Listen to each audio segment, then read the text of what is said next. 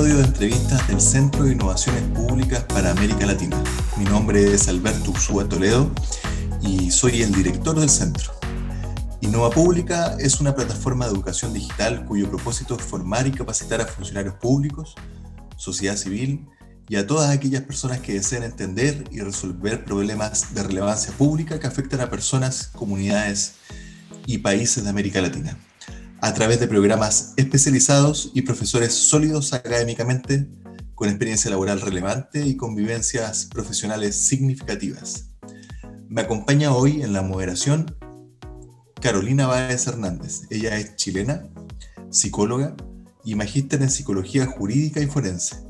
Entre otros cargos, ha desempeñado el de directora para la prevención de la violencia en el país de Honduras, en Centroamérica, en proyectos de la Fundación Panamericana para el Desarrollo. Y también ha sido jefa nacional de justicia juvenil en el Servicio Nacional de Menores en Chile. Carolina es consultora internacional y directora de nuestro programa de diplomado de atención especializada en el sistema de justicia juvenil, que está dirigido a funcionarios públicos y sociedad civil en Honduras, que trabajan en la reinserción social de jóvenes que han sido condenados por delito. Bienvenida Carolina, ¿cómo estás? Muy bien, Alberto, muchas gracias. Muy contento también de estar con ustedes en esta entrevista. Nuestro invitado de hoy es Juan Miguel Chávez Albarrán, quien es profesor de la Universidad de la Frontera en Temuco y profesor invitado de la Universidad Alberto Hurtado en Santiago de Chile. Durante casi 20 años vivió en Alemania, desde mediados de la década del 70 hasta mediados de los 90 tiene una biografía increíble y tendríamos que estar muchísimas horas escuchando las vivencias del profesor en distintos ámbitos académicos y profesionales en Alemania. El profesor Chávez es sociólogo, graduado de la Universidad de Bielefeld en Alemania, donde estudió y trabajó. Justo cuando Niklas Luhmann, uno de los más grandes sociólogos contemporáneos, desarrollaba su teoría de sistemas sociales y compartía su prolífica obra con sus colegas. Además de Luhmann, el profesor Chávez pudo compartir o conocer a Norbert Elias, Klaus Hoffe, Helmut Schelsky, Dick Baker, Christian von Ferber, entre otros. Realmente estaríamos horas conversando de toda su experiencia eh, y conocimientos. Eh, bienvenido, profesor Chávez. ¿Cómo está? Muy bien, muchas gracias y muy agradecido por la invitación. Profesor Chávez, ¿cómo llegó a Bielefeld en particular y cómo conoció a Luhmann? Es una pregunta que parece tan simple, tan amena, pero está llena de vicisitudes. Bueno, eh, como ustedes saben, yo salí por las vicisitudes del, 73. Em, llegué primero a Hannover em, y se produce una serie de constelaciones que me llevaron a pensar de que no era bueno. Todo el mundo quería irse a Berlín o a Frankfurt por razones obvias. Estaba el marxismo berlinés y estaba la teoría crítica en Frankfurt.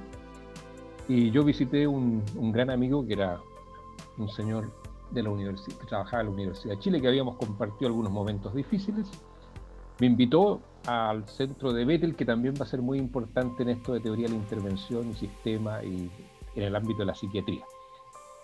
Y decidí matricularme en Bielefeld, que estaba a una hora de, de Hannover, Em, porque quería tranquilidad.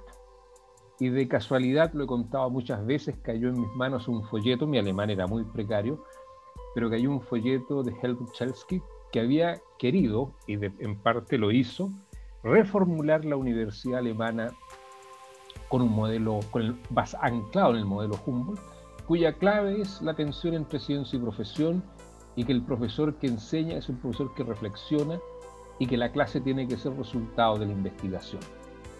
Y me fascinó que dijera, esta universidad tiene que ser pluralista. Yo estaba muy agotado por razones obvias de las endogamias ideológicas, de las clausuras excesivas, de cuando uno termina encerrado en una bóveda y no sabe por qué, cómo salir, o ni siquiera lo intenta. Entonces mis visitas a Berlín y a Frankfurt con mis otros compañeros, me recibían muy cordialmente, eh, me permitió decir, no, yo no, no, no, quiero estar ni en Berlín ni en Frankfurt. Entonces llego a Bielefeld y Bielefeld había sido fundado por Schelsky y su gran tesis era la universidad una unidad entre ciencia y profesión, atravesada por un vínculo pedagógico, creativa, em, y esencialmente una universidad de investigación. Em, e instala una tesis que yo con los años trabajaría que se llama la institucionalización de la reflexión.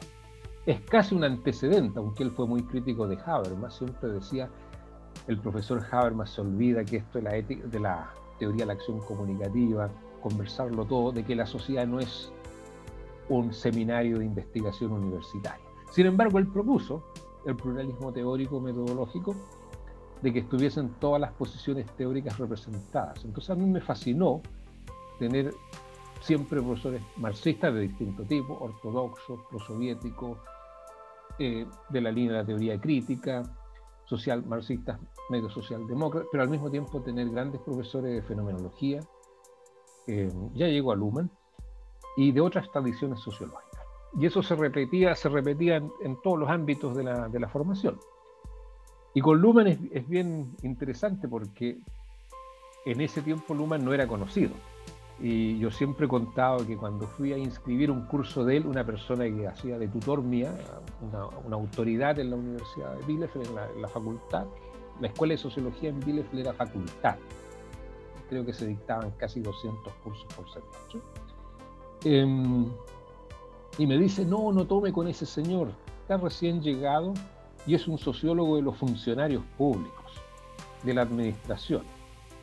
Bueno, la, curiosidad hizo que yo tomara un curso con él, eh, al mismo tiempo que con Fonferba, que fue muy importante porque Fonferba había, después lo supe, había hecho su, su trabajo, su doctorado con Plessner y trabajaba todo el tema de la, de la sociedad postindustrial. Bueno, eh, ese curso y al mismo tiempo los profesores marxistas, quiero pensar en Johannes Berger, Klaus Offe, que estaba recién llegado, que para nosotros era un muchacho en el sentido que tendría 40 y tantos, 50 años.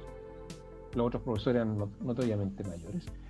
Em, y los cursos de Berger, de Offe, por decirlo de una manera, tenían 100 estudiantes, la, lo que se llamaba la Forlesson, la lección. En el seminario éramos menos, 20 y 30. No, no conviene, no viene al caso contar cómo era, era la modalidad de aprendizaje, muy distinta a la que conocemos nosotros o a la francesa. Y, claro, yo estoy con Luhmann y éramos 5 o 7 estudiantes. Y a fines, mediados de los 90, cuando vuelvo a Chile, bueno, las clases de Luhmann eran en las Hörsaale, eh, o sea, Audimax enormes, y Luhmann tenía 200 estudiantes escuchándolo, y los colegas marxistas 5 o 7. Se había invertido la, la, situación. Eh, así lo conozco, o sea, así conozco ahora a Luhmann en un caso extraordinario, porque él no venía del mundo académico.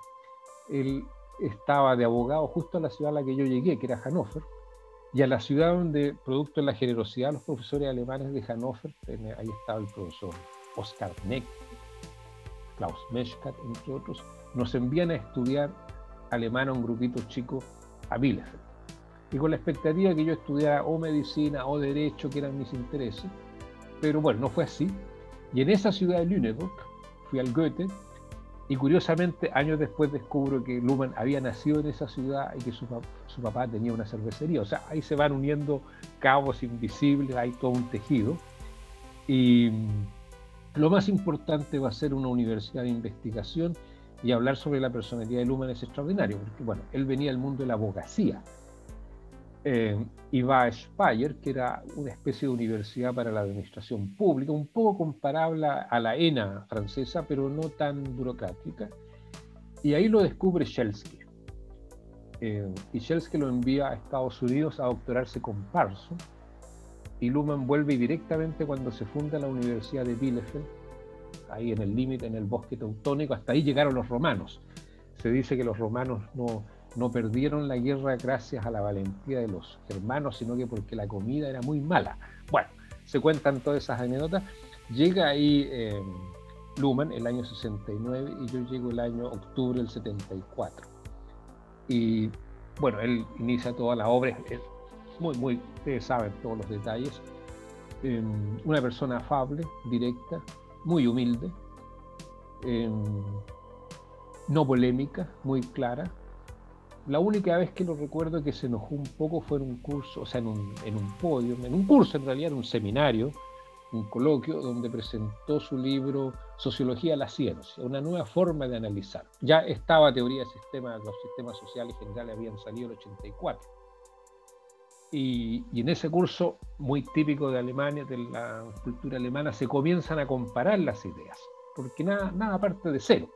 Entonces recuerdo que había un joven profesor que le decía, mire, eso yo lo vi en Kuhn, eso me recuerda a Tull, eso y, él parece que se enojó y le dijo, mire, sabe, yo les pido que se concentren en lo que yo estoy tratando de decir, en lo escrito, y no que hagan un ejercicio exegético con lo que estoy tratando de hacer, sino para qué se los presento. ¿ya? Eh, no les quepa duda que algo sé de lo que ustedes me comentan. Bueno, era una ironía bastante fuerte. Eh, fue una de las cosas que me impresionó, pero narrar todo esto sería infinito. Y después, bueno, una persona con un trato muy horizontal, eh, en ese tiempo era muy típico que los profesores nos pasaran sus materiales. O sea, yo guardo todavía en mi casa, Alberto, eh, materiales que él me entregó en la oficina, siendo yo recién un joven colega, pero muy joven, y conversábamos, me acuerdo que uno de los temas que conversamos fue el desarrollo del positivismo en América Latina, y él me decía cómo, cómo evoluciona y cómo se deambulan, se viajan las ideas. Bueno, y tuve la oportunidad de conocer el primer texto que él escribió, que es comunicación, donde hay, es el texto donde él le hace un corte al concepto de acción. Y bueno, y no era, en las conversaciones eran muy afables, eh, y después ya a partir del, del 80 la relación es mucho más intensa. Pero Bielefeld no es solamente Luhmann, eso también quisiera recordar. Está Norbert Elias, está Kaufmann, está Harder, o sea, profesores extraordinarios. Y Luhmann, hay que decirlo, en los años 70 era bastante marginal, no era la figura central. Yo diría que a mediados de los 80 ya sí, y en los 90 se catapulta. Eh, bueno, hoy día no es sobre Luhmann, pero sí decirles, eh, eh, fue para mí un conocimiento extraordinario. Yo siempre recuerdo que cuando estuve en París un par de años, también trabajando y nunca cortando el vínculo con Bielefeld, traté de obtener una entrevista con Levi Strauss y me dijeron seis meses. Bueno, con, con Lumen se conseguía la semana siguiente, o por último uno se tomaba el cafecito de rigor. Eh, y tal vez una anécdota que yo recuerdo mucho, eh, que me impactó, estaba trabajando en la biblioteca, una biblioteca de 10 millones de, libros en ese tiempo, y se sienta uno frente a mi mesa y me puso muy nervioso. Y de pronto me habló y me dijo, mire, todavía la gente piensa que, me, dijo, vea todos cientos y miles de libros, que la creación intelectual, me dice, que la producción científica es un acto individual. Ahí, mira, ahí está la autopoiesia en todos esos libros independientes si lo escribe usted o lo escribo yo. Y me contó un par de anécdotas sobre Foucault, y cómo surgió el... Bueno, y, ahí, y después, bueno, yo estaba muy nervioso, ustedes podrán imaginar, estaba en ese momento recién acercándome a mi titulación. Bueno, lo dejo hasta aquí porque son muchos los, y bueno, en un tiempo más voy a sacar algunas cosas más sobre, sobre Luma. Pero yo destacaría, bueno, aparte su inteligencia, su capacidad pedagógica, siempre partir con un problema y una pregunta y le respondía y en los últimos cinco minutos dejaba el próximo problema y la, próxima pregunta instalada de tal manera que era como estar leyendo un crimen o estar en una película así de agente del servicio secreto que uno sabe cómo va a terminar. ¿ya? Em, y afable, o sea, afable, muy humilde, em, de una cultura bárbara, o sea, enciclopédica, si ustedes ven el libro el, amor, el libro sobre el amor, el amor como pasión, creo que se llama. Eh, bueno, da, da cuenta eh, de las lecturas que realizó. Y cuando yo recuerdo cuando me fui a París, me, eh, me dijo, mire, no vaya tanto a clases ni a conferencias, vaya a las bibliotecas. Y seguí su consejo. Ya le contaré por qué y qué salió de ahí. Bueno, eso es Alberto lo que le podría decir. me hace recordar de muchas cosas, muchas cosas muy, muy personales también, pero eh, eso es lo que le podía en una, en una primera conversación decir. O sea, eso fue Bielefeld para mí la figura de Luhmann, pero haciendo hincapié estaba Berger, Petöfi en, en, lingüística, alguien que venía de la escuela de Martinet y de Saussure directamente, eh, o sea, habían profesores muy connotados en la Universidad de Lima y muy accesibles, todos. Estaba Koselleck también, Jürgen Coca, eh, Hans Ulrich Vela, por nombrarle algunos. Y bueno, lo, más fascinante era eh, esa tradición del CIF, Centro para la Investigación Interdisciplinaria, que funda Shelsky. Y Shelsky, de alguna forma, inició esa idea que se necesitaba una teoría interdisciplinaria para tratarlo de todo. Y Luhmann va a ser un ejemplo de eso, porque Luhmann bebe de la fuente de la autopoiesis, bebe de la biología, bebe de las matemáticas, de la lógica. Y, y Shelsky planteaba eso, que ahí tenía que trabajar la gente, bueno, pensar casi lo imposible, lo que aparece como inútil, y en algún momento prestará sus servicios. Eso es lo que, muy resumida, bueno, yo llegué, imagínese, era un muchachito de 20 años cuando llegué. Qué interesante, es mucha, mucha historia, yo creo que es muy desconocida y es muy, muy bueno también empezar a, conocerla y que nos pueda transmitir también esas vivencias. El título de la entrevista de hoy es Intervenciones sistémicas en contextos de violencia y criminalidad estructural. Y nos parece que el mejor ejemplo para ilustrar esta perspectiva son el fenómeno de las maras y pandillas que afecta o azota a los países del Triángulo Norte eh, en Centroamérica específicamente a Guatemala, El Salvador y Honduras. Carolina, tú que trabajaste en Honduras y entrevistaste a niñas y adolescentes pandilleras, si nos puedes introducir muy brevemente, en una pincelada, qué son las maras y pandillas. Gracias, Alberto. Es difícil desconectarse del relato del profesor y entrar al relato de, a pensar en, la, en, la, en las maras y pandillas, pero Efectivamente, eh, en mi tiempo viviendo en Honduras pude conocer este fenómeno, pude entrevistar a niñas que participaban particularmente de maras y de pandillas. Y muy en términos generales, lo que podría decir es que las pandillas están descritas como agrupaciones estables compuestas generalmente o principalmente por personas jóvenes, entendiendo como juventud, no solamente adolescentes, sino principalmente adultos jóvenes, em, que tienen una identidad compartida bastante sólida, y que esta identidad compartida está construida en base a ciertas estructuras de funcionamiento, dinámicas y también a ciertos ritos. ¿ya? Y el tema de la identidad en las pandillas no es menor porque la identidad es la que genera la capacidad de las pandillas tanto para reclutar como para retener a sus miembros, porque ellos viven, eh, digamos, eh, la pandilla, por, por, así decirlo, se desarrolla en base a la presencia de sus miembros, ¿ya? De esta manera, eh, una de las conductas y los patrones, digamos, que están más presentes en las pandillas, no lo puedo, no puedo dejar de decir, es la violencia. son ciertos comportamientos violentos. Y esta violencia también es una de las formas que a veces se ocupa, una de las formas, ya que a veces se ocupa también para retener a los miembros de, las de, de las pandillas.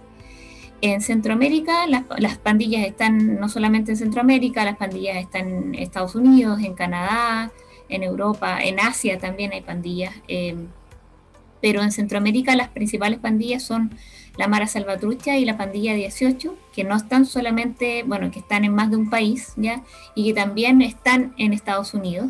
Em, y eh, principalmente son pandillas que eh, son antagónicas, ¿ya? Eh, son enemigas, por así decirlo, y que también tienen ciertas formas de funcionamiento específicas cada una y también se han dedicado a ciertos giros, por así decirlo, o conductas delictuales específicas. En, Honduras las pandillas tienen una alta actividad delictual. Eh, en el caso de la Mara, se dedican a actividades como por ejemplo el tráfico, otras actividades delictuales más, y en el caso de la pandilla, la principal actividad es la extorsión. Eso es lo que podría decir a grandes rasgos acerca de las pandillas y cómo funcionan. Buenísimo, Carolina. Esto es a modo introductorio para quienes nos escuchan, eh, porque hablar de maras y pandillas puede ser que no sea eh, totalmente conocido para algunos habitantes de América Latina, eh, y las pandillas quizás pueden llevarnos o, incitarnos o evocarnos a pensar en estas pandillas que muestra el cine gringo, eh, que son unos tipos así como unos medio latinos, quizás también afroamericanos, eh, que están escuchando hip hop, eh, pero eso no es nada comparado con las pandillas y las maras de, de, Centroamérica. Estamos hablando de los países que tienen mayor, las mayores tasas de homicidio dentro de, la región o de toda América. Eh, precisamente las mayores tasas de violencia, cada 100.000 habitantes eh, están perdiendo muchas, muchas vidas, está casi normalizado el asunto, eh, los delitos son de extorsión, le llaman impuesto de guerra, esto de ir a cobrar a los taxis colectivos, al transporte público, al comercio dentro de las colonias o, barrios que están allá, hay muchos homicidios en las fronteras entre una pandilla y otra, ahí donde principalmente se agarran a balazos, metrallazos, ocupan armas de alto calibre, también algunas. Eh, también tiene el tema del sicariato, mandar a matar gente, eh, lo embolsan, hay cementerios ilegales, eh, hay, existen un concepto que se llama casas locas, que estuvo funcionando especialmente en algún, en algún tiempo, donde secuestraban gente y las, las torturaban y después la, las partían en pedazos. Estamos hablando de una criminalidad que en otros países de América Latina no existe y puede que no sean capaces de concebir eh, la existencia de esta, de, esta, de esta clase de violencia.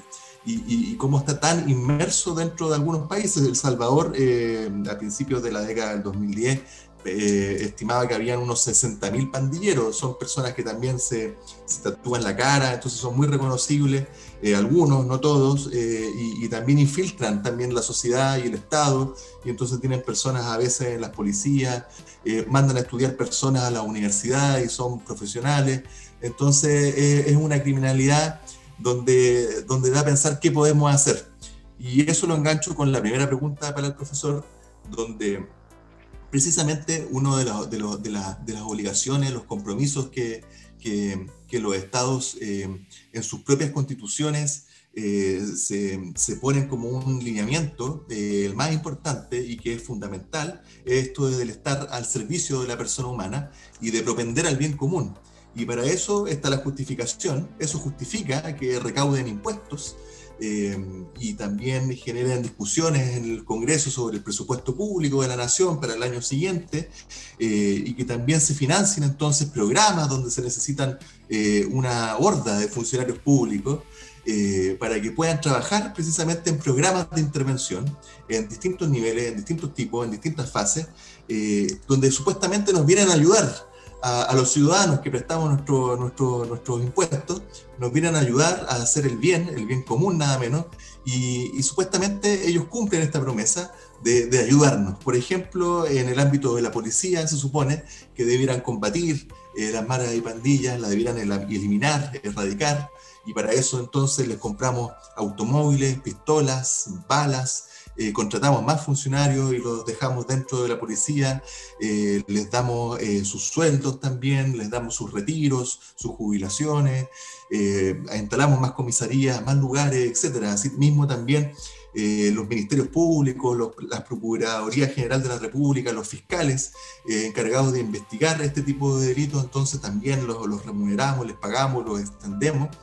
Eh, y también eh, se contratan, hay estos servicios penitenciarios, pero también otros que son más enfocados en la reinserción social eh, de estos jóvenes, por ejemplo, que se puede llamar INAMI en Honduras, CENAME en Chile, o como se llaman en distintas partes de América Latina, cuyo objetivo es reinsertar socialmente a estos jóvenes a, través de programas de psicoterapia, no como los programas de, la, de, los, de, de las policías, que son programas con balas, con esposas, con detenciones, con calabozos. Eh, y con estas psicoterapias, con estas capacitaciones, con esta eh, reeducación, de distintas formas de decirlo, supuestamente ellos eh, cumplen este objetivo que es disminuir o reducir la reincidencia delictiva de los egresados de las cárceles o centros privativos de libertad o centros pedagógicos. Y sin embargo, parece ser, y no parece ser, sino que está en las pocas evaluaciones que América Latina despliega para ver si el gasto de los recursos públicos fue eficiente y efectivo y, tuvo impacto, nos vamos dando cuenta que a cada rato estos informes nos notifican que fíjense que usted contrató una, una, masa de funcionarios públicos, los capacitó en algo que supuestamente funcionaba, los dejó funcionando o existiendo 5 o 7 años, les pagamos su sueldo, les pagamos sus vacaciones, sus licencias médicas, les pagamos todo eso y resulta que el asunto en realidad no funciona. Eh, el impacto es escaso, muchas veces nulo y hasta incluso contraproducente. O sea, incluso eh, producen más delitos por el solo hecho de su intervención. Entonces, para entender un poco desde la perspectiva de la teoría de sistemas, que también tiene sus tópicos en el ámbito de la intervención y es de mucho interés, entonces le queremos preguntar, profesor, ¿qué es intervenir para la teoría y qué podemos esperar de la intervención? Ya, eh, vaya pregunta, porque en todo lo que usted narró, em, lo que queda claro es que intervención hay. Y no solamente en esos ámbitos, o sea, vaya a la salud, vaya al tema de intervención del Banco Central, tasas de interés, pero algo acontece que la expectativa de que se cumpla el objetivo de la intervención no se da a plenitud, resulta muchas veces lo contrario. Em, usted puede expropiar y después tiene que llamar a los expropiados a que saquen cargo nuevamente las empresas. Es curioso. Em, esos ejemplos se pueden multiplicar. Ahora, yo lo sacaría para no ir de inmediato al tema eh, que nos convoca hoy día. Si hablamos qué es y cómo se hace la intervención desde el punto de vista sistémico, hay que llegar a las premisas, a develar las premisas fundamentales que la teoría sistema fue construyendo. Y para eso yo veo a lo menos tres niveles. Uno, un nivel epistémico en el cual se recogen experiencias y se reformulan teoremas de carácter epistémico. Segundo, cómo se caracteriza la sociedad moderna, sea central o periférica. Y tercero, la pregunta es por qué los clásicos proyectos de planificación centralizada y dirigida, en cualquier vertiente, no daban los resultados. Entonces, acá yo le diría que lo primero que se hace en teoría de sistema cuando se trata de intervenir es precisar las referencias sistémicas. Y eso no es fácil. Yo le doy un ejemplo. Eh, vamos a hablar de organizaciones, vamos a hablar de sistemas funcionales, vamos a hablar de una interacción terapéutica. Tienen elementos comunes desde el punto de vista de las premisas epistémicas. Y sobre eso quiero contestarlo primero, porque eh, la teoría de sistema resultó muy atractiva, y lo sigue siendo, porque irritó mucho la forma de mirar el problema incluso fue muy agredida como teoría. Eh, se, le, se, le, acusó fundamentalmente de ignorancia y no darse cuenta que a veces la ignorancia es una ventaja cuando se trata de intervenir. Pero voy a ir a, eso mucho después. Lo que yo les quisiera, comunicar primero que hay una distinción clave en la teoría sistema, que es la distinción sistema-entorno. La pregunta que se hace en la teoría sistema no es cómo un sistema se adecua, está ya un tanto adecuado. El problema es cómo se concatenan sus operaciones y se reproducen y permiten su existencia. Y aquí viene la operación clave que hace Luhmann y que cuesta mucho seguirle y que ha generado, mucho rechazo y irritación. Cuando él dice, mire, la sociedad comunica pero no puede pensar. Y los individuos piensan pero no pueden comunicar. Todos hemos sido socializados de que nosotros comunicamos. Hay una nueva conceptualización de comunicación. En esa distinción sistema-entorno, lo voy a decir de una manera muy prosaica, muy elemental, sistema es la unidad de una diferencia que hace la diferencia entre sistema y entorno a través de una operación. Entonces la pregunta que se hace Luhmann, ¿cuál operación es? Y va a decir, no es acción, sino que es comunicación, pero una comunicación donde se concatena un proceso en el cual los individuos son entorno, no es que no existan. Entonces se hace la pregunta y parte con una, lo que yo llamo la gradiente complejidad.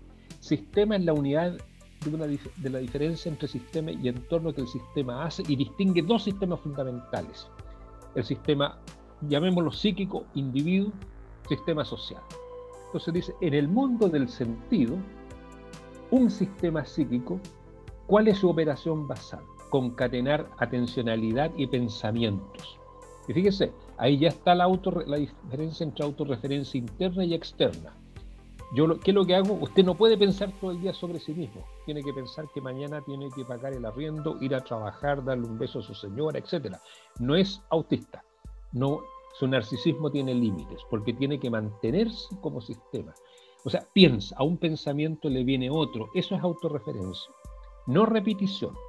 Ninguno de nosotros, si, si todo el día piensa yo soy, yo soy, yo soy, bueno, está enfermo. No se puede, no, no puede sobrevivir.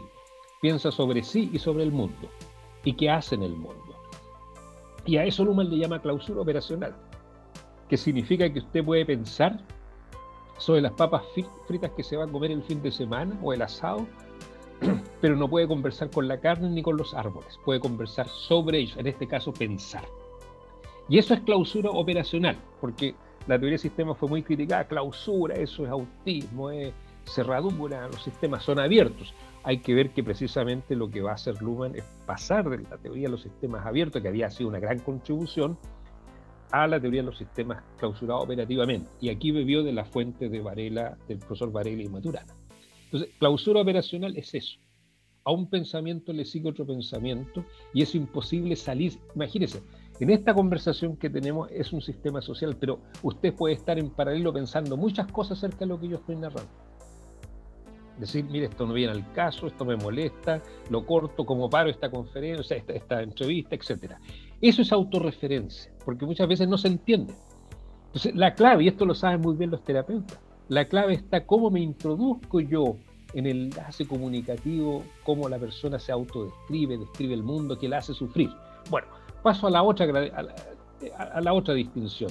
Sociedad. La sociedad sería la diferencia entre sociedad y no sociedad, o sea, el entorno psíquico, a través de una operación que se llama comunicación. Por lo tanto, tenemos dos entornos, el psíquico y el entorno de la naturaleza. Y ahí, para no divagar con una clase, comienza esa gradiente, el sistema social más elemental es la interacción. Atencionalidad, lugar, tema, percepción del otro.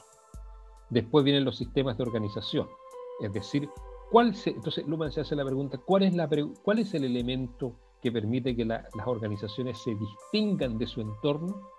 Él va a decir, obviamente, comunicación, porque toda la sociedad es comunicación.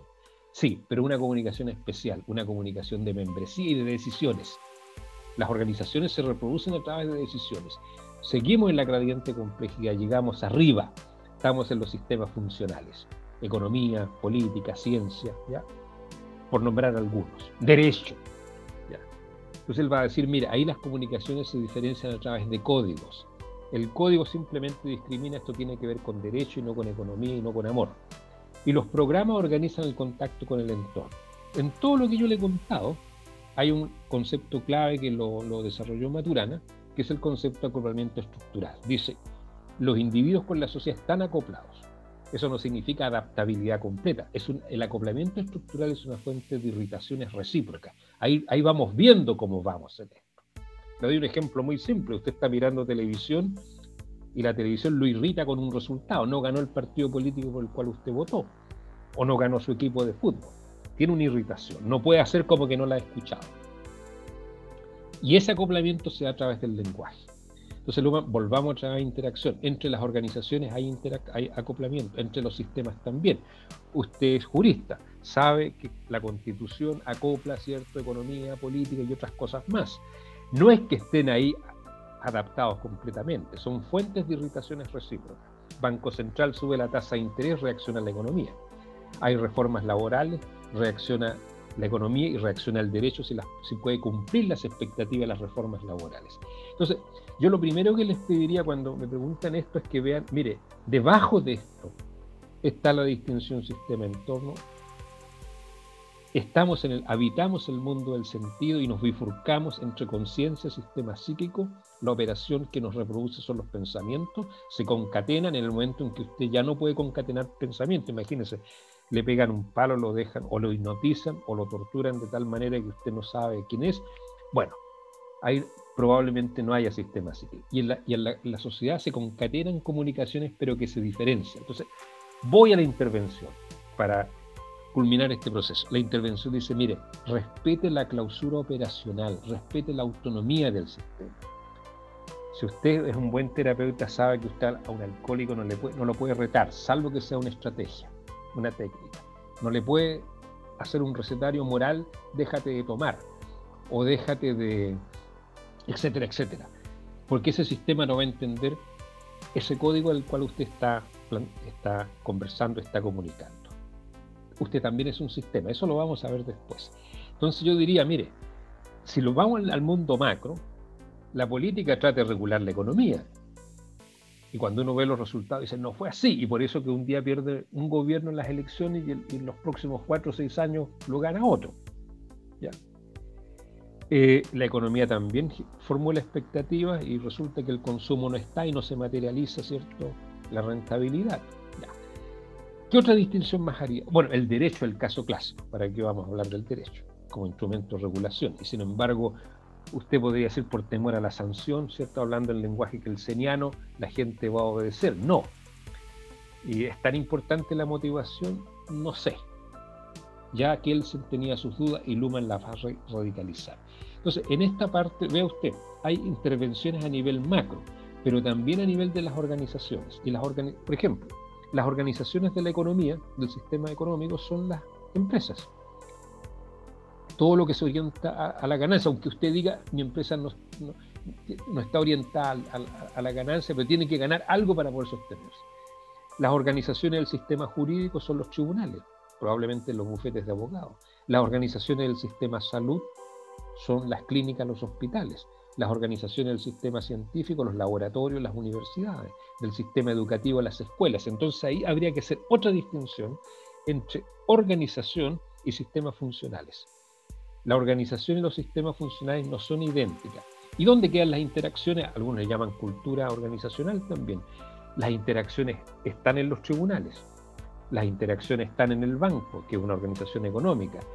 Eso no significa que desaparezcan, pero el kit estaría que esas organizaciones están orientadas a decidir en función del código del sistema al cual responden vía decisiones.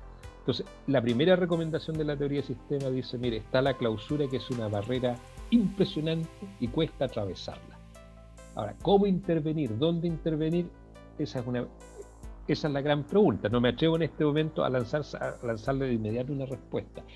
Pero sin este preámbulo epistémico, es muy difícil comprender lo que significa intervención sistémica. Y bueno, ya hay discusiones entre connotados teóricos de la intervención. Puedo citar a Teubner, Wilke, pero también a chilenos como, el profesor Aldo Mascareño, el profesor eh, Arnold de la Universidad de Chile, el profesor Darío Rodríguez, que han trabajado en distintos niveles sobre el fenómeno de la intervención. Habría que mirar ahí también algunas fuentes.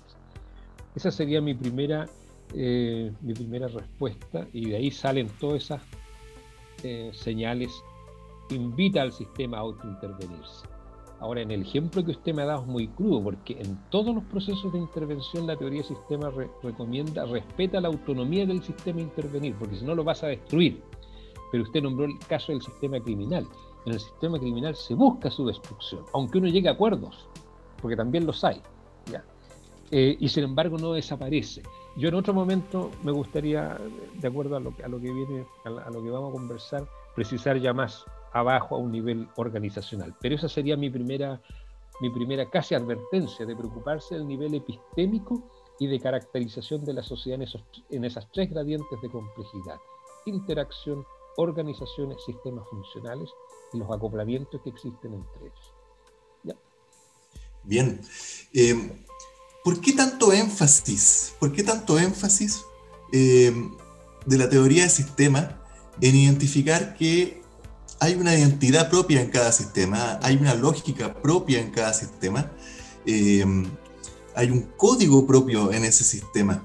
Eh, ¿cuál, es la, ¿Cuál es la diferencia con, con, el resto de entendimiento sobre las cosas? ¿Por qué, por qué esto de las unas repúblicas independientes como unas aparentes islas que se reproducen a sí mismos, que se autoabastecen a sí mismas, eh, es algo novedoso dentro de las circunstancias de los años 70, 80, eh, y que a veces se nos pueden ir eh, de la vista y que quizás incluso no haya ganado en, en, convencimiento de que todos estemos hablando en clave de teoría de sistema, quizás todos estamos hablando precisamente en lo que no quiere que hablemos, la teoría de sistema. ¿Por qué ese énfasis? Ya, a ver, si una propuesta logra, primero, yo parto de la base que ninguna propuesta, sea epistémica o política, va a poder reducir y someter el azar y la contingencia. Es decir, siempre va a haber una posibilidad, aunque sea una situación extrema.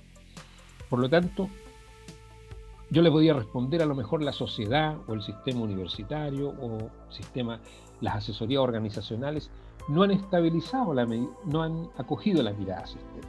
Puede ser. Eh, se ha difundido, pero yo creo que uno cuando trabaja en esto también tiene que ser muy humilde en el sentido de decir, a ver, esta es una mirada más. Y eso no es ser un simple relativista, decir, da lo mismo, porque no dan lo mismo. Pero primero decir, mira, eh, una teoría que está explicando precisamente el nivel de la clausura. Y segundo, que no son islas, porque están acopladas estructuralmente. ¿ya? Por ejemplo, los sistemas funcionales realizan funciones, realizan prestaciones para la sociedad y tienen reflexividad. Ahora, si no es acogido, no vamos a decir mala suerte para la, para la realidad, habría que decir mala suerte para la teoría y sigamos probándolo y sigamos en las modificaciones hasta que se escuche. Ahora, si la teoría del sistema insiste en el tema de la clausura, no como isla, sino que en, mirar, mira, hay una circularidad basal que es muy difícil de alterar si no nos damos cuenta de cuáles son sus códigos y programas, cuál es su dialéctica, cuál es su lógica de reproducción. Y en ese sentido, Alberto, yo creo que eh, hay, hay también otros pasos previos que hay que considerar, porque esta es una historia muy larga, a lo mejor esto se ha intentado siempre. Ahora, yo en un solo punto me atrevería a corregir algo, no de lo que usted ha dicho, sino que para sacarlo del, inmediatamente del, del, horizonte. Eh, la teoría del sistema no está pensando en la clásica división social y técnica del trabajo a la Marx o a la Durkheim no está pensando porque no, no tiene detrás de sí como fundamento la distinción entre el todo y las partes, porque cuando alguien distingue entre el todo y las partes y hay procesos centrifugales, surge inmediatamente la pregunta, ¿quién es el culpable? Porque esto está mal. Ah, el Estado. Un grupo va a decir, mire, esto, no somos felices porque no tenemos un Estado fuerte y la posición contraria va a decir, bueno, el Estado es el culpable de todo, porque están trabajando con la distinción Estado, sociedad civil, Estado, economía, etc.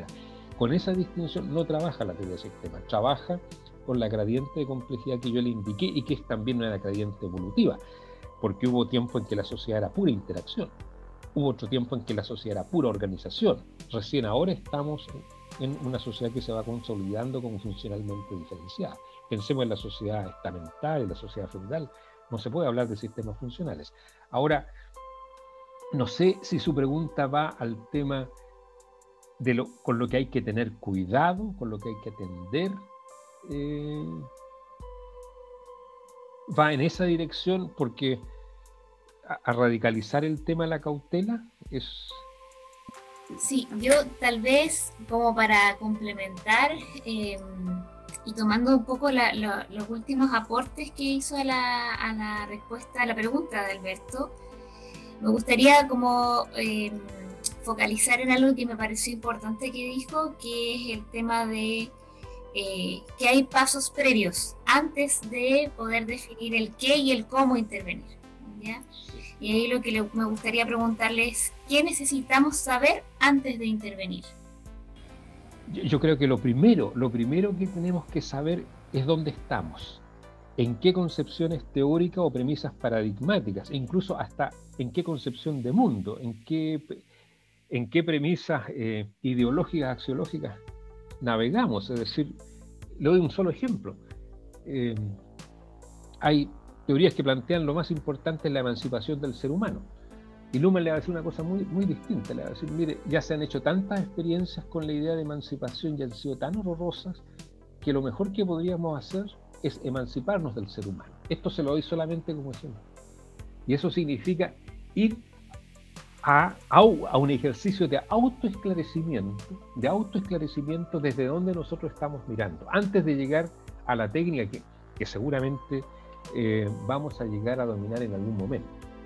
Y, para esos pasos previos, a mí me gustaría, tengo aquí a la mano algo que, preparé sobre el tema de dónde estamos. ¿ya? antes de comenzar, porque claro, uno lo puede tomar esto como una técnica y se acabó. Y yo aquí quisiera recordar el tema de nuestra ignorancia. Por ejemplo, nosotros, yo diría, lo primero a lo cual yo me volcaría es a reconocer que aquello que llamamos teoría o luz o vela es algo que está a la intemperie del viento. y que las oscuridades en las que nos desenvolvemos son profundas. Y tenemos que trabajar con la ficción que sí lo sabemos, pero sería súper importante también trabajar con la ficción que sabemos poco. Esa sería, mire, mi primera recomendación. O sea, eh, no en un sentido normativo, ser humilde, no, no, decir, oye, mira, eh, ¿qué evidencia tenemos? Que nunca lo hemos logrado controlar. Nunca las intervenciones han sido plenamente exitosas, incluso aunque te haya eliminado al otro, siempre vuelven. Ya, aparecen. Piensen usted, ustedes en las grandes tragedias mundiales, estalinismo, nazismo, em, y sin embargo la vida siguió. Yo cuando, a propósito de la pregunta de Alberto, cuando llegué a Bielefeld, una de las discusiones era cuándo se acaba la religión en el socialismo real. Y resulta que se acabó el socialismo real y la religión no se ha acabado. Ya, o sea, y en ese sentido me, gustaría recordarle esto, este tema de que estamos rodeados de oscuridades profundas y eso no tiene nada que ver con irracionalismo ni temores, sino que decir, oye, pero si eso es una evidencia. Eh, y hay dos personas claves que nos dijeron eso. O sea, estoy pensando en Descartes, que bueno, lo resolvió con el tema de que lo único que sé es que estoy dudando. No cabe duda que dudo. Pero hay otros elementos que para mí son muy importantes, aunque no estén 100% en la tradición sistémica, que son Freud, por ejemplo, la hermenéutica de Gadamer. Eh, yo les quisiera recordar, tengo una sentencia de Freud acá que dice, nos recuerda que ni los mismos individuos conocerían, nos dice, el alcance de sus propias intenciones. Sin embargo, vivimos el mundo aduciéndole intenciones al otro y como que yo las conozco y son carta de veracidad. Yo sé cómo me siento, yo sé cómo te sientes tú, yo sé lo que quieres, imagínense. Y Freud cautamente dice, mira, los individuos no conocen el alcance de sus propias intenciones. Yo les pido que en vez de decir individuos, digan ahora organización, digan sistema funcional y por supuesto no intención, sino que proyecto, código, programa.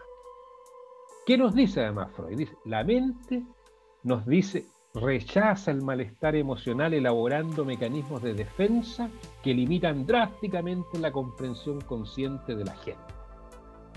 Usted recordará, Alberto, cuando estuvimos en la División de Estudios de la Corte Suprema, aquella sentencia, todos lo saben, todos creemos saberlo, y no cambia nada o cambia muy poco. Hacemos demasiado y no cambia nada. O sea, fíjense. ¿Y por qué? Porque la organización y el individuo es capaz de inventar mecanismos de defensa. Por ejemplo, en el tema organizacional, y, yo apelo a Carolina que es terapeuta, que es psicóloga, eh, ¿por qué un sistema psíquico tendría que acoger lo que ella le dice? ¿Qué es lo que conocemos ahí? Reacción, cierre, clausura, rechazo, ¿cierto? Me enamoro del terapeuta o de la terapeuta, pero después la verdadera labor es que me desenamore y, ahí hasta ahí llegó el proceso nomás. Y sigo con cinco terapeutas más. Es decir, el malestar emocional, la incertidumbre, el azar nos lleva a este tema de inventar. Y eso, ¿saben por qué es tan importante? Para mí, porque vivimos echando de la culpa a alguien. Para mí las organizaciones son, bueno, aparte como las familias centrales de producción industrial de neurosis, son además expertas en invisibilizar un problema delegándolo hacia afuera o hacia adentro. En las universidades, busquemos a los académicos tontos y malos en la empresa, el que no trabaja, aunque todos sabemos que el que no trabaja también no trabaja en función de algo que la misma empresa ha coordinado más allá de nuestros intereses individuales. Entonces, yo les pondría esto, eh, este tema de la defensa, trasladen a la, ustedes tienen expertise en esto, las defensas corporativas, las defensas organizacionales, la delegación hacia afuera, la búsqueda de culpables o de héroes todos conocen, ustedes todos han vivido la experiencia cuando llega un nuevo director, un nuevo manager, fantástico, extraordinario. Un año después ya no es tanto, y dos años después ya lo cambiaron. Y va a la otra empresa y curiosamente lo reciben igual. Este sí que nos salva. Dos, tres, cuatro años está fuera. Y ahí un montón de factores. Entonces yo les diría, reforzaría esa idea freudiana, psicoanalítica, el tema que frente al malestar elaboramos mecanismos de defensa muy sofisticados que limitan nuestra comprensión consciente, y yo decía algo peor, y no lo sabemos. Y no lo sabemos. Y les quiero recordar respecto de las teorías, porque acá estamos hablando de estrategias teóricas para. Y el mirarse a sí mismo. Ya vamos a llegar en la conversación a la intervención concreta empírica. Yo, yo recurro mucho aquí a Ferenczi, un discípulo de Freud, que refiriéndose a las teorías que lo explican todos, decía, miren, los sistemas filosóficos que intentan explicar todo el devenir del mundo y no dejan ningún lugar residual, no solo a lo irracional, sino ni siquiera a lo que es temporalmente inexplicable, están emparentados con los sistemas paranoicos, los cuales se caracterizan por la tendencia a explicar racionalmente a través del mundo exterior sus propias pulsiones irracionales interiores. Y acá termino esta cita, o sea, este recordatorio de Freud, no se olviden a propósito de la violencia que ocurre en todas partes, como decía, como nos informaba, nos contaba Carolina, cuando Freud dice la civilización, uy, una costra muy frágil. La civilización es una costra. O sea, en cualquier momento se puede romper.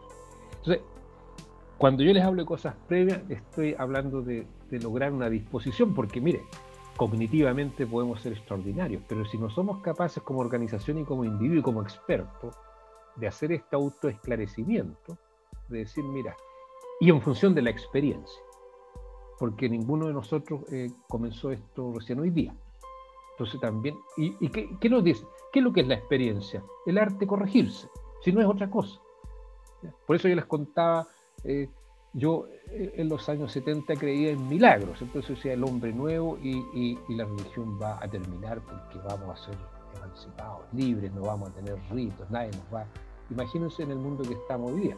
Me acuerdo, les cuento una, una anécdota, Daniel Bell, gran sociólogo, lo invita a la Comisión de Ciencia de Estados Unidos, esto lo estudié con von Ferber a propósito, y le, preguntan, ¿cuáles van a ser los problemas del futuro? Años, imagínense, años 67, 68, tenemos el 68, empleo pleno.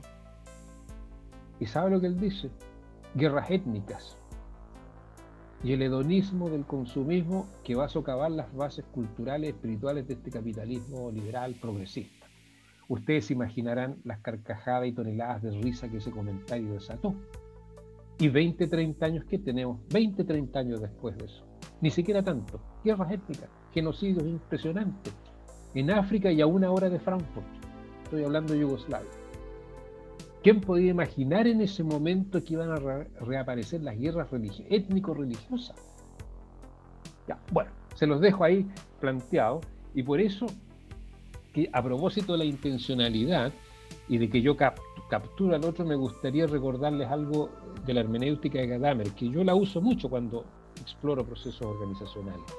Dice, nos recuerda siempre que a propósito de la relación autor-lector, lo irrelevante del hecho de que la intención del autor y el significado textual coincidan o no, dado que es imposible que el historiador pueda recuperar la intención. Y ahí pasa algo.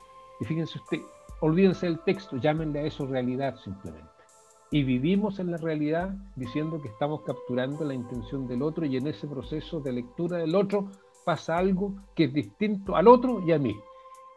Y no los quisiera, sí les quisiera recordar a propósito de lo que ustedes solamente me preguntaron, dos indicaciones.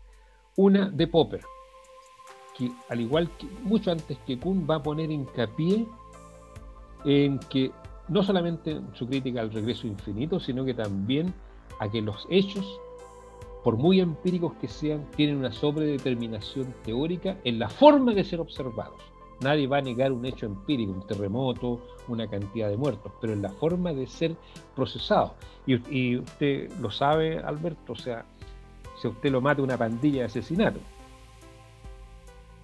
si está frente a un pelotón y lo mata, no sé, eso es un mandato de la ley, usted es fusilado la interpretación va a decir que ese fusilamiento es asesinato, incluso en el otro caso van a decir es justicia, piensen ustedes en Robin Hood, pero así son las cosas. Y recordar el famoso teorema de Arrow, ya de los años 50-60. Dice, en los procesos de coordinación social, y las organizaciones son procesos de coordinación social, los sistemas funcionales no son, eh, nos advierte que partir de las intenciones de los actores individuales involucrados, nos advierte acerca de la imposibilidad de calcular una elección colectiva a partir de las preferencias individuales. Y esto no significa que ellas nos investiguen y no, hagamos tipología, pero pensar que yo, bueno, sobre el principio de causalidad, ustedes ven, cada vez profundizamos un poquito más el principio de causalidad, el, principio, el tema de la interpretación. Bueno, podría seguir con Varela la codependencia entre observador y observado y no la, no la separación. Yo a los preámbulos, perdón, tenía, había anotado unas cosas para usted. No, a los preámbulos me, me, referiría a eso. O sea, es el cuidado. Creo que en las dos preguntas respondió casi lo mismo. Y, y es un poco la conversación. Yo creo que el caballo tiene sed. Y a lo mejor soy yo el que tiene sed y el caballo es súper sabio. Dice, no tiene sed y no tomo agua. ¿no? Oiga, profesor, y para, y para asegurarnos de pasar como un sedazo más teórico, de entendimiento de la teoría, para luego luego ir a, su, a, un par de preguntas de aplicación. Eh, simplemente para asegurarnos que, que, nos estamos llevando todas las herramientas que deberíamos tener para esta pequeña conversación en este pequeño mundo que estamos creando. Eh, ¿Cuáles son las claves para intervenir desde esta perspectiva y cómo se diferencian de las tradicionales formas de intervención? Bueno, la, forma tradicional de, de, intervención, primero, también, también son muy prolijas, elaboran ya descripciones. Lo más probable, o sea, no, no es lo más probable, es lo que la crítica sistema indica, son demasiados unidireccionales. Piensan que pueden intervenir individuos, o pueden intervenir grupos, o pueden intervenir niveles meso o macro con grandes regulativos. Yo aquí soy un poco escéptico porque algo logra. Le voy a dar un ejemplo de, lo, en lo que yo trabajo, que son eh, que es el tema de las organizaciones ambientales, ecológicas. Eh, si uno analiza los regulativos ambientales que surgieron en Alemania producto del, movimiento verde, y que ya todos los partidos son verdes desde el punto de vista que, están en el tema ecológico está en la agenda, si uno observa 10, 20 años, no disminuyeron las emisiones ni la contaminación.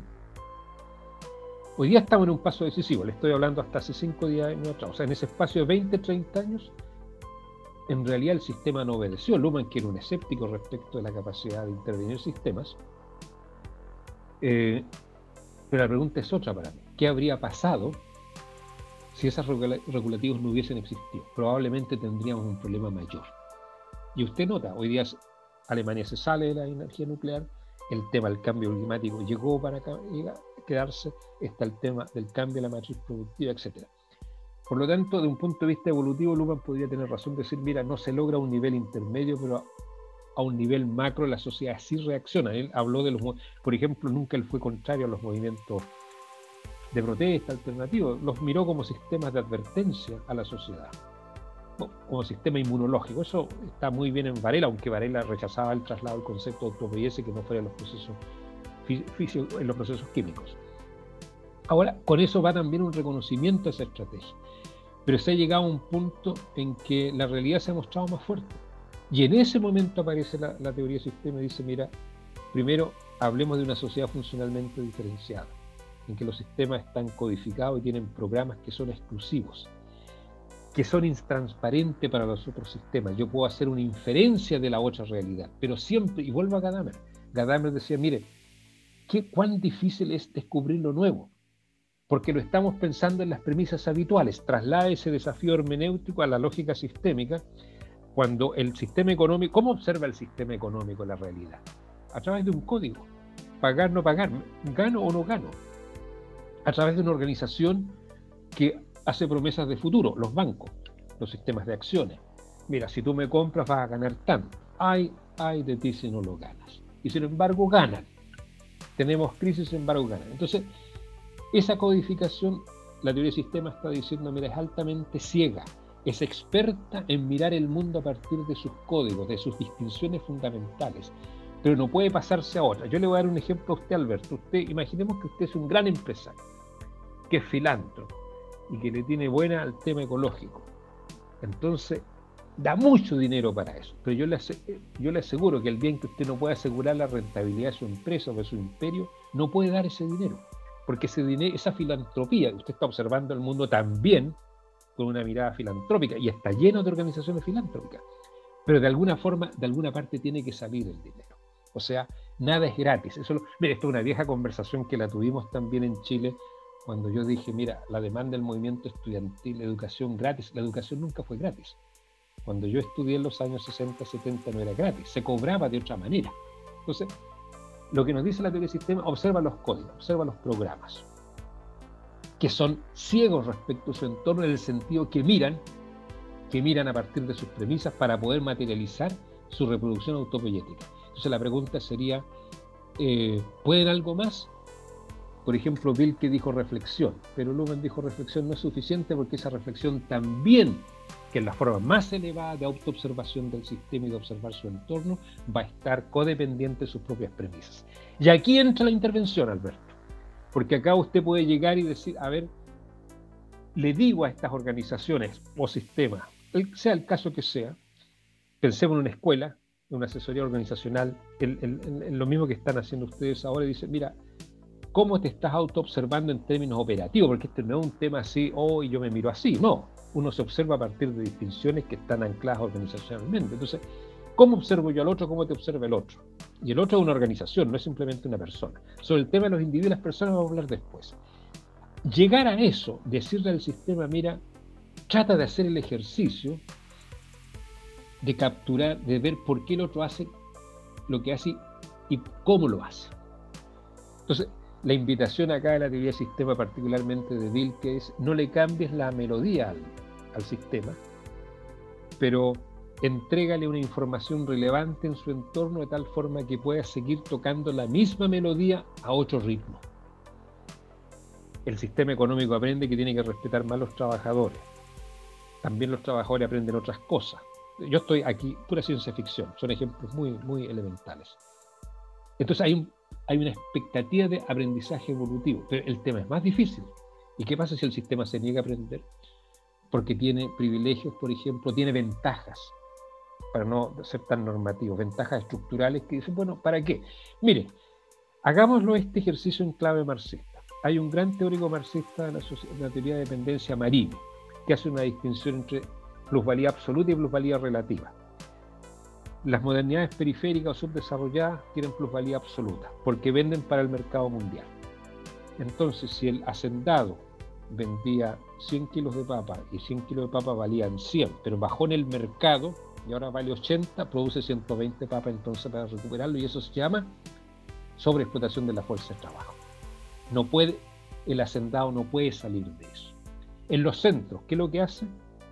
Plusvalía relativa. Si le, pasa eso, tiene las posibilidades de invertir en ciencia y tecnología y con eso reduce la jornada laboral y reduce los costos.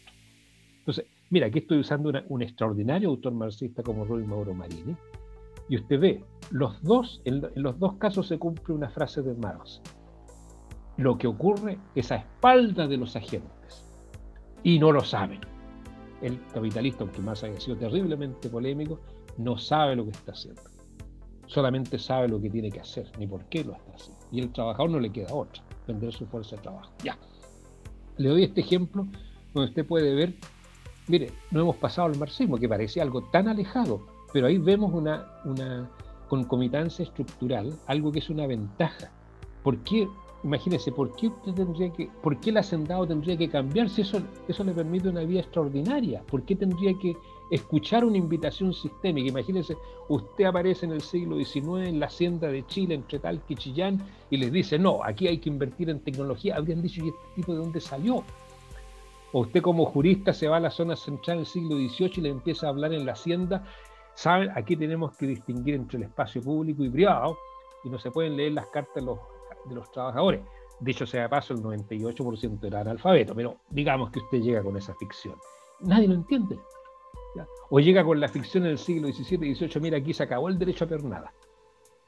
Tampoco lo van a entender, porque también tiene algo que ver con transacción, con ventajas. Entonces, la teoría del sistema le invita a usted primero a una lectura no tan moralizante, no tan normativista, y, lo invita a detectar cuáles son las operaciones que reproducen el sistema y lanza algunas hipótesis.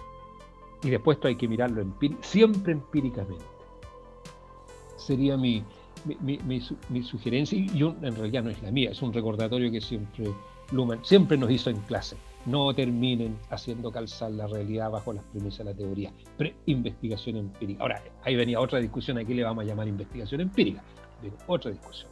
Entonces, en esta pregunta que usted me hace, ¿cómo desvelo, cómo desoculto la lógica que permite la reproducción?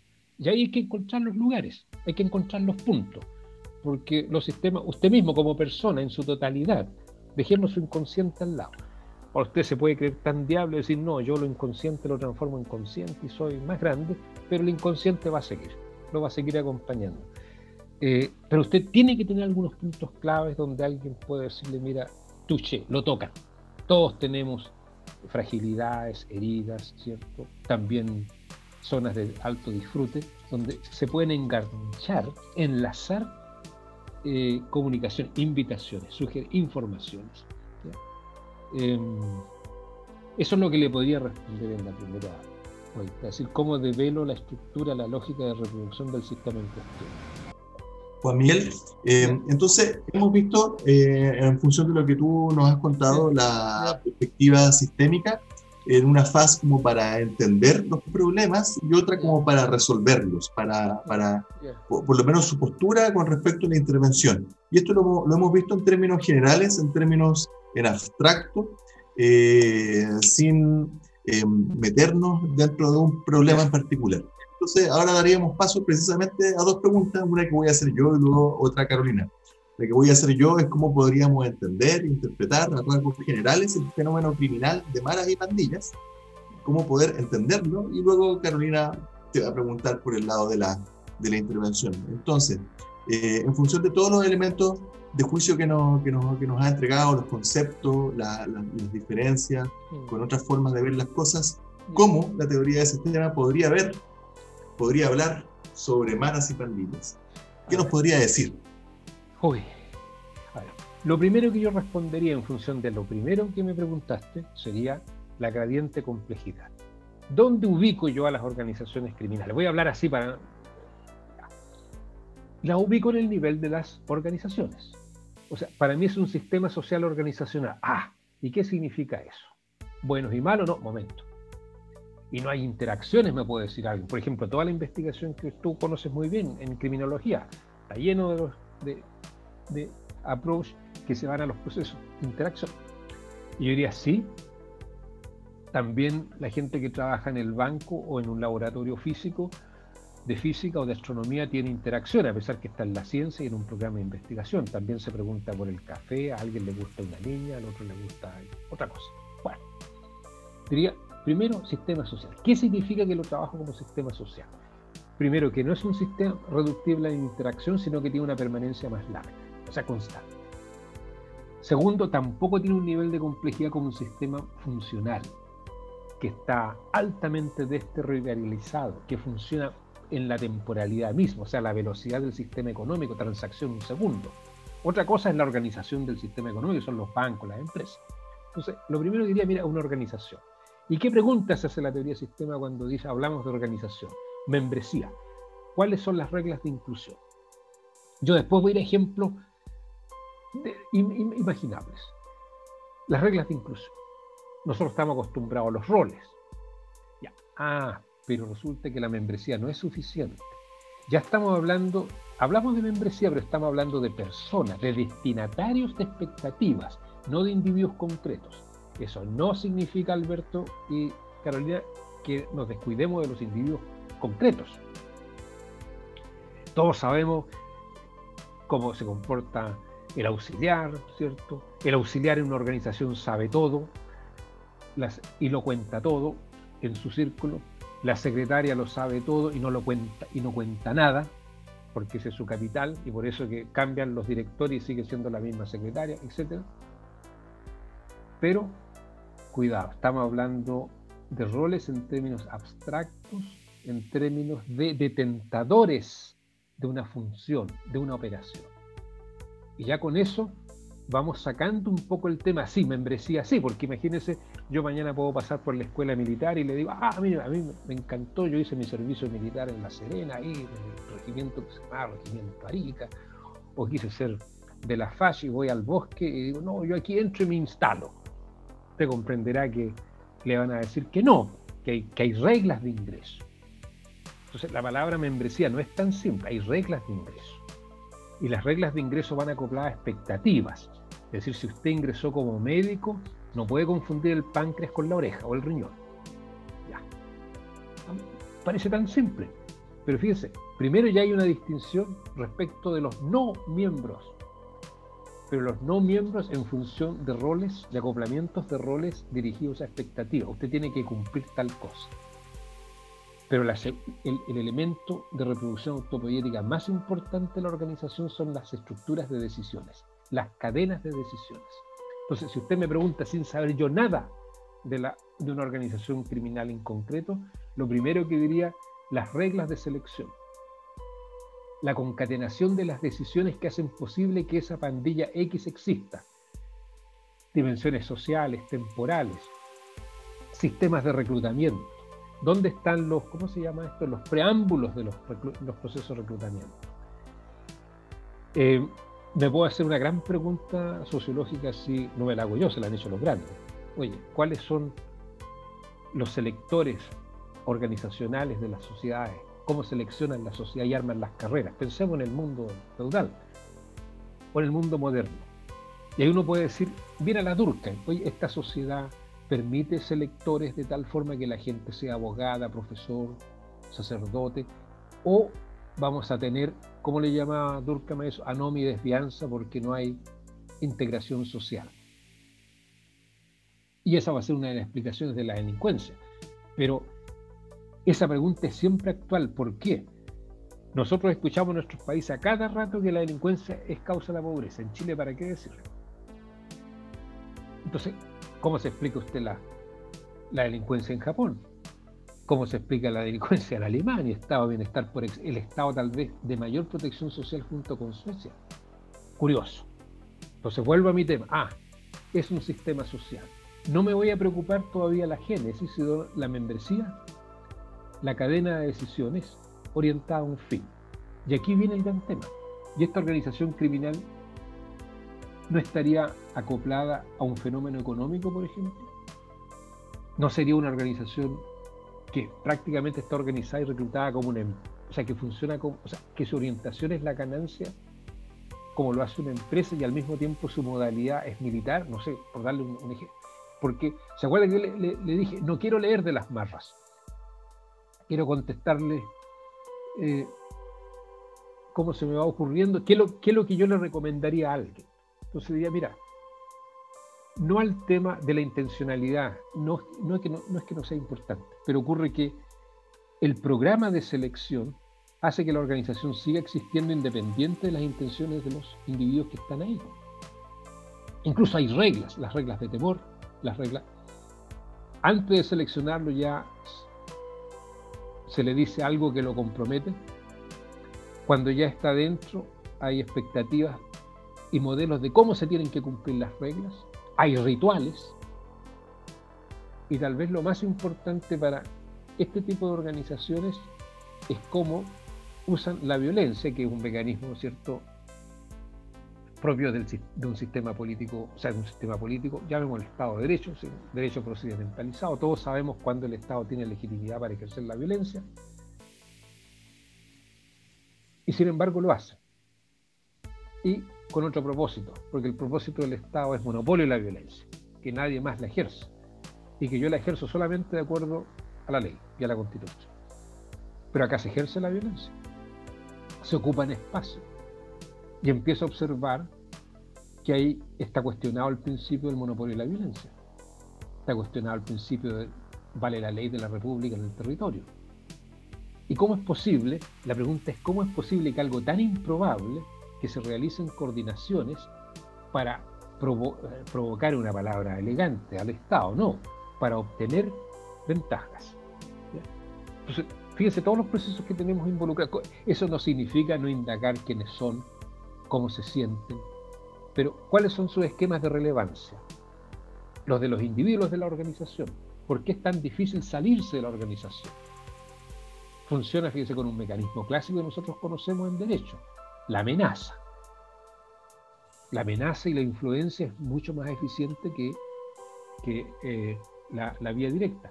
Otro ejemplo, las organizaciones formales me va a decir, usted se presentan, dicen, nosotros somos filántropos, somos club de fútbol, somos bomberos.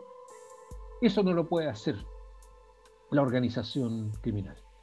No se puede presentar, tiene que guardar el secreto. O sea, otra vez reglas de cómo mantener el secreto. Y para eso hay pruebas. Suma y sigue. En resumen, yo iría a la comunicación de decisiones en función del fin que quieren y, atendería mucho cuando ya se trata de intervenir los espacios, no, no la persona que está rehabilitando, aunque eso también juega un rol importante. La convertibilidad que las organizaciones dedicadas a esto son capaces de hacer con el dinero. Eh, nosotros le hemos prestado muy poca atención, o sea, yo creo que sí, yo soy ignorante en eso, porque estamos tan prisioneros del tema de que se roba y se mata porque no, hay para sobrevivir. Y realmente cuando uno analiza las organizaciones del narcotráfico, por lo que yo me informo por la prensa, son organizaciones que no tendrían nada que envidiarle a un consorcio internacional, a una gran empresa económica. Entonces yo también indagaría por ahí. Y claro, está el tema del reconocimiento que no es menor. Por ejemplo, si recurro a Hegel, Hegel dice, mira, si tú trabajas el mundo te reconoce. Porque es claro que estás buscando reconocimiento, ¿no? sin reconocimiento no podemos vivir trabaja entonces. Muy protestante. Pero en general todos trabajamos. Pero, ¿qué pasa y, por qué el, miembro de la pandilla no le va a decir a usted, mire, mi reconocimiento es hacer esto y también es trabajo? Y vaya que es difícil. Eso es lo que podría decir en una primera vuelta. Se me ocurren más cosas, Alberto, pero creo que tengo que tomar un tecito porque estoy... Está, está muy, muy interesante porque porque ponen el énfasis en el cambio de tuerca y en función de las preguntas y la conversación que hemos tenido, eh, ha sido natural también ir a entender, eh, entenderlo en, esta, en las gradientes de complejidad, en esas diferencias en que usted está señalando. Eh, y, poniendo mucho énfasis, porque claro, cuando uno le pregunta a las personas comunes y corrientes, o comunes y corrientes en el sentido de que no están eh, especializada en el ámbito de seguridad, criminología, qué sé yo, delincuencia, violencia. Eh, cuando usted señala el tema de diferenciarse de la interpretación de, de las intenciones, eh, cometen delitos porque son malos, porque... porque, el esquema de atribución. Exacto, Alberto, el esquema de atribución con el que funcionamos normalmente cuando, o sea, porque mire, no, lo interrumpí, disculpe, pero mire, cuando pasa un fenómeno delictivo, como decía mi papá cuando discutíamos, mi papá, un viejo radical, y discutíamos de economía y de política, me decía, por favor, hijo, no me haga clase. Yo, yo quiero votar por este partido por esto, y porque me pasa esto. Entonces, claro, en ese mundo de la observación, uno, Alberto, uno reacciona así nomás. Sí, efectivamente. Entonces, como usted bien dice, es atribución de, malas intenciones, de, mala educación, de mala crianza. Eh, no conoce a Dios, no conocen la Biblia, ah, no se han acercado a, los que se tienen que acercar. Eh, y eso también implica, eh, a veces, quizás, quizás, quizás, porque usted no lo ha planteado, sí, pero, pero, pero a veces empiezan esta, estos, estas atribuciones que uno le hace a una teoría de que una es mejor que la otra, pero, pero quizás otras investigaciones que no tienen claridad en esto, empiezan a preguntar, cuando tienen la oportunidad de investigar Mara y Pandilla, eh, bueno, preguntémosle cómo se sienten, ¿ah? cómo se sienten siendo parte, eh, metodologías cualitativas más como, comprendiendo eh, cuáles son sus sentimientos, sus emociones. no es que esté mal, pero tiene muchos rendimientos también tomárselo en serio, como usted bien dice, como una organización, una corporación, un INC, INC, ¿ah? como esa expresión eh, eh, eh, gringa. Em, entonces, preguntar por programas de reclutamiento, claro, suena poco, poco, poco fácil de, reconocer, porque desde, yo, le dijera a un policía, por ejemplo, a un fiscal del Ministerio Público, oiga, empecemos a investigar un poquito sobre las formas de reclutamiento y tomarlo así como más formal, eh, claro, no es, no, es, el interés, no, no, hay que reconocerlo porque imagínense, eh, con Carolina trabajamos en Honduras eh, para la Dirección de Lucha contra el Narcotráfico, que era una, una, una entidad de detectives dentro del Ministerio Público, Dirección de Lucha contra el Narcotráfico. O sea, nuestro objetivo es eliminarlo, erradicarlo, combatirlo. No, no es entenderlo, ya ni tampoco entender otro tipo de cosas como la que usted señala. Entonces, bien, estamos hasta aquí. Hemos visto aspectos teóricos más en abstractos, generales, hemos visto cómo lo podría entender en un fenómeno particular, concreto, como Mara y Pandilla. Y ahora viene otra pregunta de Carolina para hacer este cierre de este ciclo que hemos hecho en entender, resolver en términos generales, ahora entender un problema en específico y veamos qué es lo que nos pregunta Carolina. Me ha sido muy provechoso de todas maneras, Juan Miguel, eh, estos elementos que que nos entrega para eh, la intervención o para comprender, digamos, el tema de, las pandillas, porque son cosas que por lo menos en la, el, espacio de investigación en que pude acceder a ellas, eh, observé, ¿ya? Son elementos que uno logra observar, pero también cuando uno observa como el sistema de la intervención, observa que hay ciertos mitos eh, respecto de cómo funcionan las pandillas, hay poca información, em, hay a veces estas atribuciones y también atribuciones a por qué los, los, jóvenes, por ejemplo, ingresan a las pandillas y no, no se analizan todas estas dimensiones y componentes y que yo creo que realmente son muy relevantes para poder intervenir. Ahora, pasando al tema un poco más eh, específico, como decía Alberto, eh, me gustaría saber qué cree usted que pueden hacer los interventores que trabajan o qué recomendaciones le daría a los interventores que trabajan con los niños, niñas y adolescentes infractores de ley penal.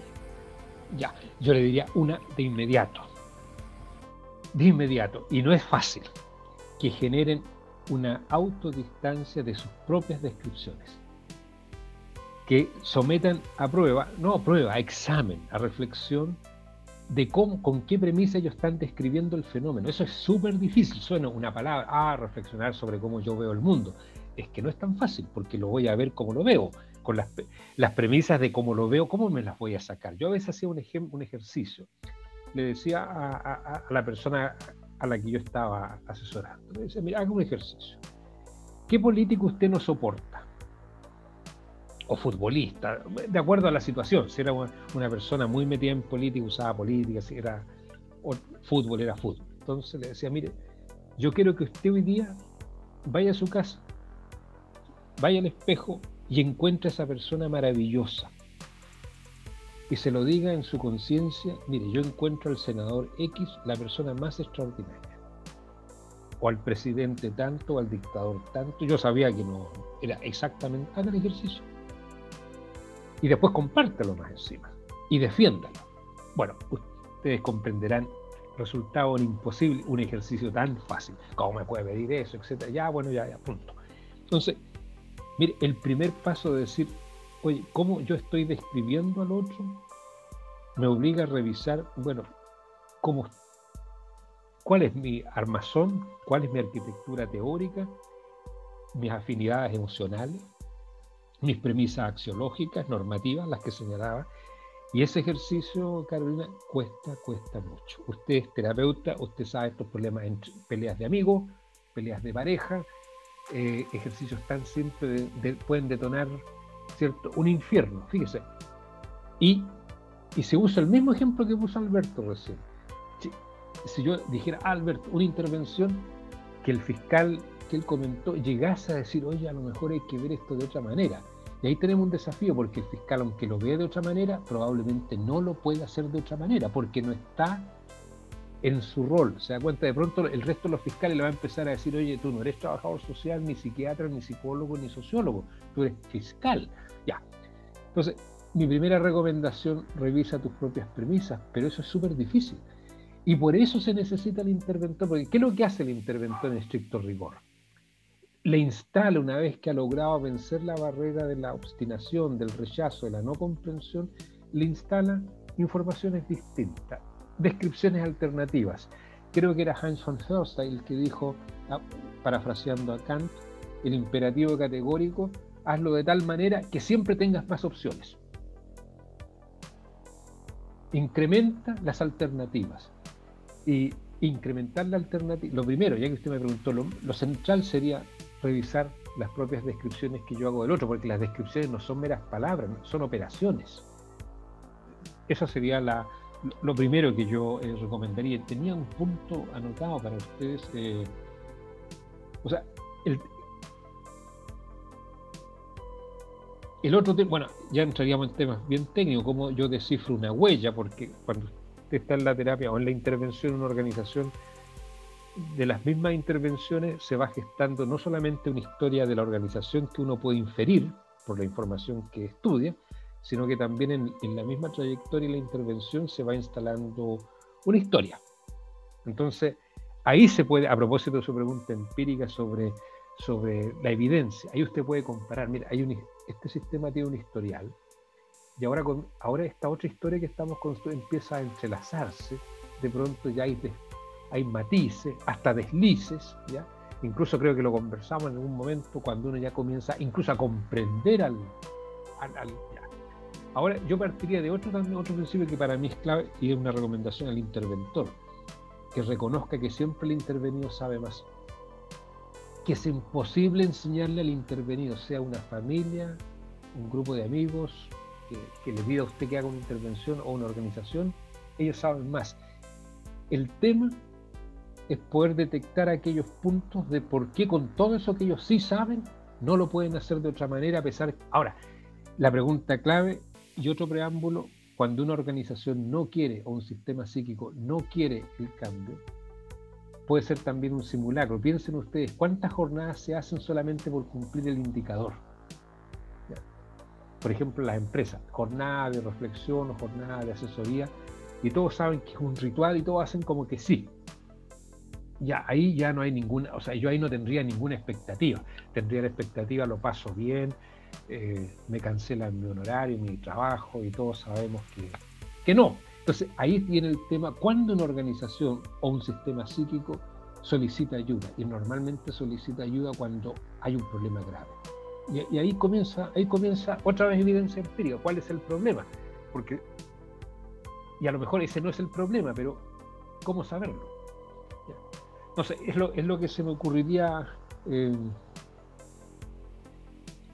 eh, revisión de sus propias premisas, con la paradoja que lo hace al interior de sus propias premisas. Entonces, ¿cómo ofrecerle un ángulo de observación distinto? Y ahí tiene que ver la confianza. Yo no, he tocado temas como eso.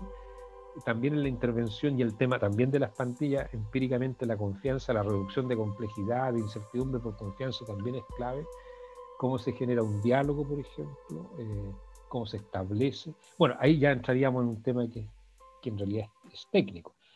Bien, muchas gracias profesor. Ha sido pero muy, muy amable. Lo hemos tenido una extensa jornada. Ha sido muy, muy eh, eh, generoso con sus conocimientos. Eh, ha hecho un esfuerzo también en, lo que queríamos hacer en esta entrevista, que es una, una diferencia con otras explicaciones sistémicas, con otros exponentes con otras personas que nos vienen a decir, por ejemplo, eh, cómo se entienden las cosas desde la perspectiva de teoría de sistemas. Y, suele pasar que no se entiende, que uno se queda como sintiendo un completo ignorante. Eh, no fui capaz de, entender la, abstracción y usted eh, precisamente, y porque lo conozco y me hizo clase, su, gran, su gran gracia, aparte de todos los pergaminos que tiene, es que habla de teoría de sistema y también habla de empírico, siempre.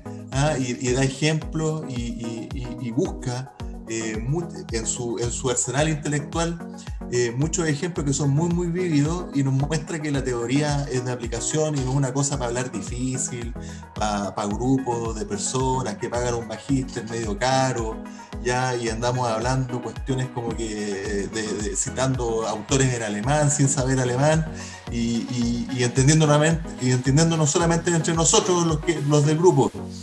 Eh, entonces, e, ese es el valor que precisamente queríamos mostrar y compartir con el resto de las personas en América Latina, que existe un, un, teórico que se llama Niklas Luhmann, que es muy, muy, muy conocido, que tiene una, una, recepción grande en México, Colombia, en Chile, también en Perú, eh, pero que, que, que, el asunto sirve para entender y sirve para, para, para entender también aproximaciones de, de, intervención, de investigación empírica, etc. Entonces, eh, de verdad que eh, ha sido muy, muy dadivoso con nosotros también y, y, se lo agradecemos mucho, mucho, mucho, profesor.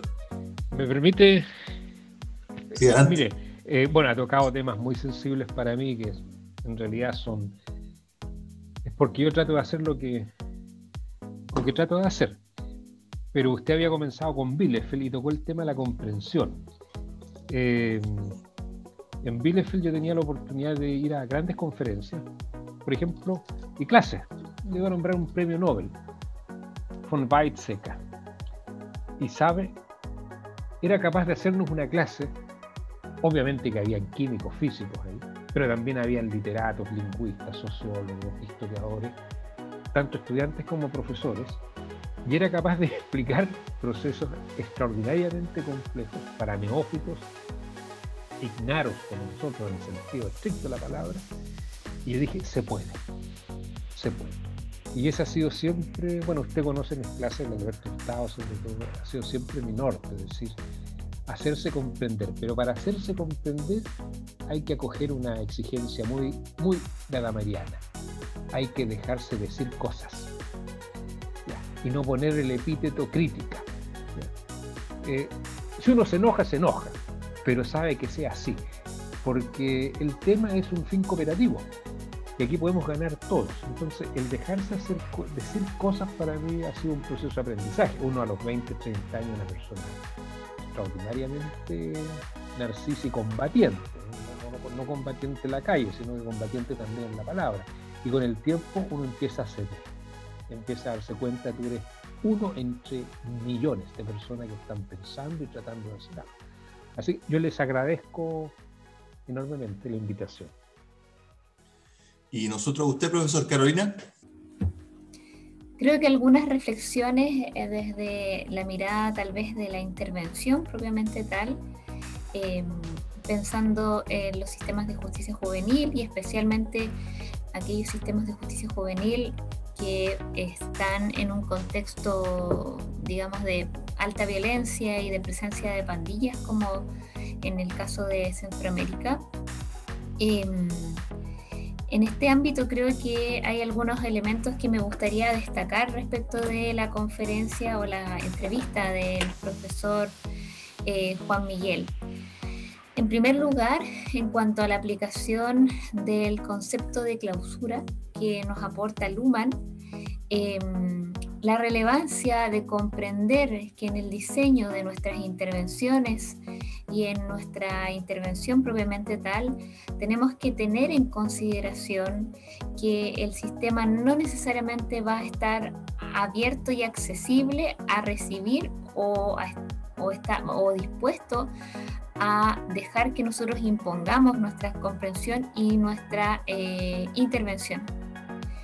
Por lo tanto, aquí la relevancia de que diseñemos una forma de aproximación al sistema, que generemos modos de acoplamiento donde podamos eh, generar un proceso de transición en el contexto de la intervención.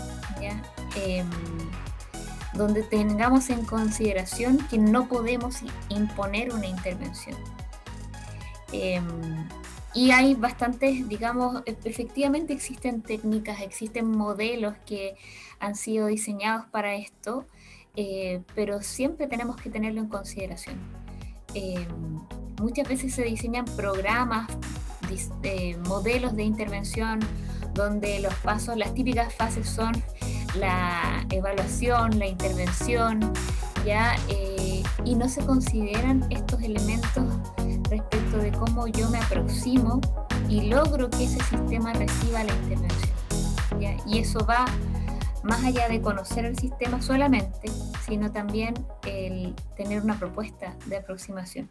Muchas gracias, profesor. Entonces estamos dando cierre a este primer podcast y grabación eh, del Centro de Innovaciones Públicas para América Latina. Eh, esperamos tener a otros invitados de este nivel.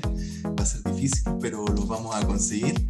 Eh, y nada, simplemente agradecerle a todos ustedes por este espacio de tiempo. Esperamos también producir más, más eventos de esta calidad y ya con el profesor estamos diseñando un programa para efectos de también poder enseñar más el tema de la teoría de sistema y varias cosas más. El profesor sabe que tiene mucho interés en también enseñar. Así que eso, los dejo invitados a visitar la plataforma www.innovapublica.com. Hasta luego.